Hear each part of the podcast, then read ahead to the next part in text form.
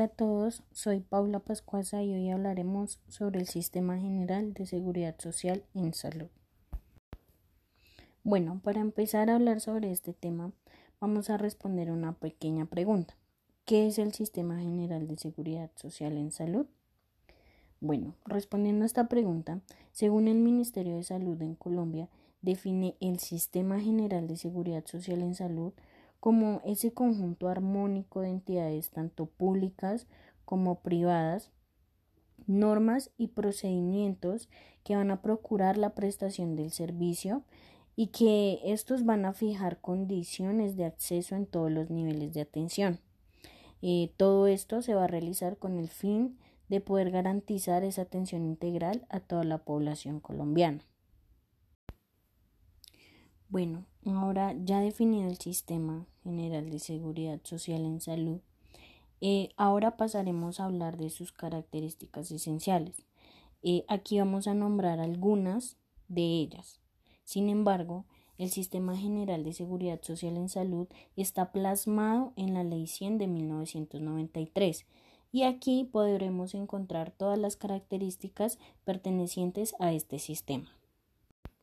Bueno, una de sus características es que este sistema estará dirigido y controlado por el gobierno nacional. Esto pues con el fin de que ellos vigilen el servicio asistencial de salud que el Sistema General de Seguridad Social en Salud va a constituir en la población colombiana.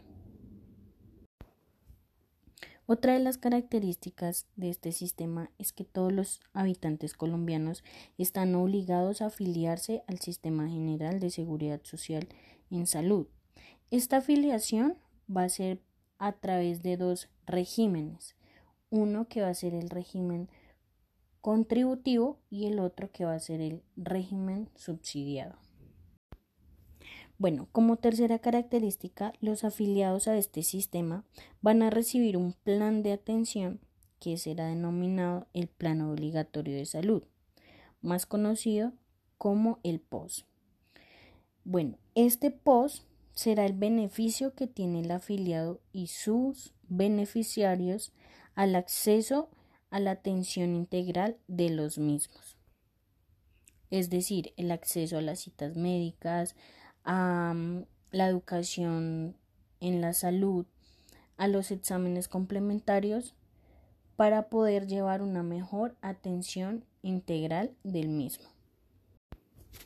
Bueno, como cuarta característica vamos a tener que aquí se encuentran sumergidas las EPS y estas tendrán la, la obligación de afiliar a los usuarios y la administración de las IPS esto pues en cuanto a los servicios que se presta en las IPS de carácter eh, profesional. Mm, añadiendo más a estas características, eh, los usuarios van a tener la libertad de afiliarse a la EPS pues que ellos escojan. Además también tienen eh, la libertad de escoger la IPS a las cuales están en vínculo con las EPS, dependiendo pues a la vinculación laboral. Como es esta característica de este sistema, eh, nos habla que las IPS pueden ser de carácter mixtas, privadas, oficiales o pueden también ser comunitarias y solidarias. Aquí es donde se va a prestar la atención del servicio de la salud hacia los afiliados. Bueno, como séptima característica, eh, vamos a hablar que uno de los importantes factores de este sistema, eh, como anteriormente lo mencionábamos, es que tiene un régimen subsidiado. Este régimen es para aquellas personas que no tienen la capacidad de pago o que no están vinculadas a un contrato laboral y aquellas personas que también son vulnerables. Este régimen se va a financiar con algunas cuentas de solidaridad y parte de los aportes fiscales de la nación. Esto se realiza con el fin de que toda la población esté afiliado al Sistema General de Seguridad Social en Salud.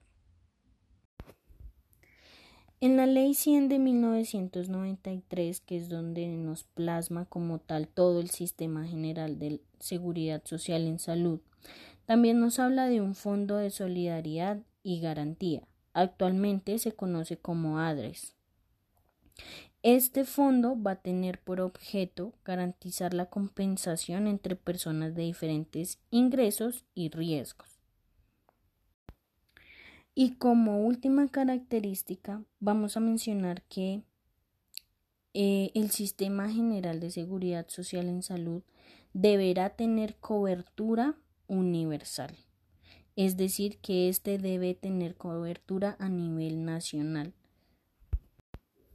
Bueno, con todo lo dicho anteriormente, se espera que todo esto debe cumplir el Sistema General de Seguridad Social en Salud para brindar como tal un óptimo y eficiente servicio de salud hacia los usuarios o afiliados. Pero ante todo esto, haremos una pregunta. ¿Si se cumplen los objetivos y las características de este sistema? Durante la historia de Colombia hemos visto cómo la salud ha sido reformada a través de diversas leyes, de decretos y las reformas que el gobierno ha aplicado como tal al servicio de la salud en la atención de la población colombiana. Por ello podemos decir que la aplicación de este sistema ha sido bastante difícil, ya que con la creación de las EPS, eh, los recursos destinados para la salud no son bien administrados y esto va a perjudicar al momento de dar un servicio integral y completo a la población. Debido a todo esto, se han visto comunidades, pueblos, poblaciones, personas, niños con mayor vulnerabilidad se han visto afectados, ya que obviamente no van a recibir un servicio de salud integral y muchas veces la vida de estas personas es completamente vulnerada. Sabemos que el acceso al POS eh, va a estar determinado por el pago realizado a las EPS por parte ya sea del empleador o del usuario en su totalidad. Eh, esto conlleva que las fluctuaciones en la contratación se derivan de la inestabilidad laboral y de la mala calidad del empleo generando como tal alteraciones en la afiliación a este sistema de salud. Todo esto eh, nos lleva a que el sistema de salud haya generado problemas en la prestación de servicios de salud, eh, afectando como tal a los servicios de urgencia, poniendo barreras para el acceso y asimismo fragmentando la atención. Eh, por esta razón, hemos visto cómo la salud en Colombia no ha sido un servicio agradable y complaciente para la población. Todo esto debido a que realmente hay un interés monetario en medio de este sistema. Por eso debemos leer, debemos informarnos de las reformas que hacen a nuestro sistema de salud para que asimismo podamos conllevar la mejora de las decisiones y de las aceptaciones de esas reformas que aplica el gobierno al servicio de la salud. Con ello podemos rechazar toda reforma que busque el pésimo servicio de atención en salud. Y bueno, hemos llegado al final de este episodio y este pues ha sido el tema del día de hoy. Muchas gracias.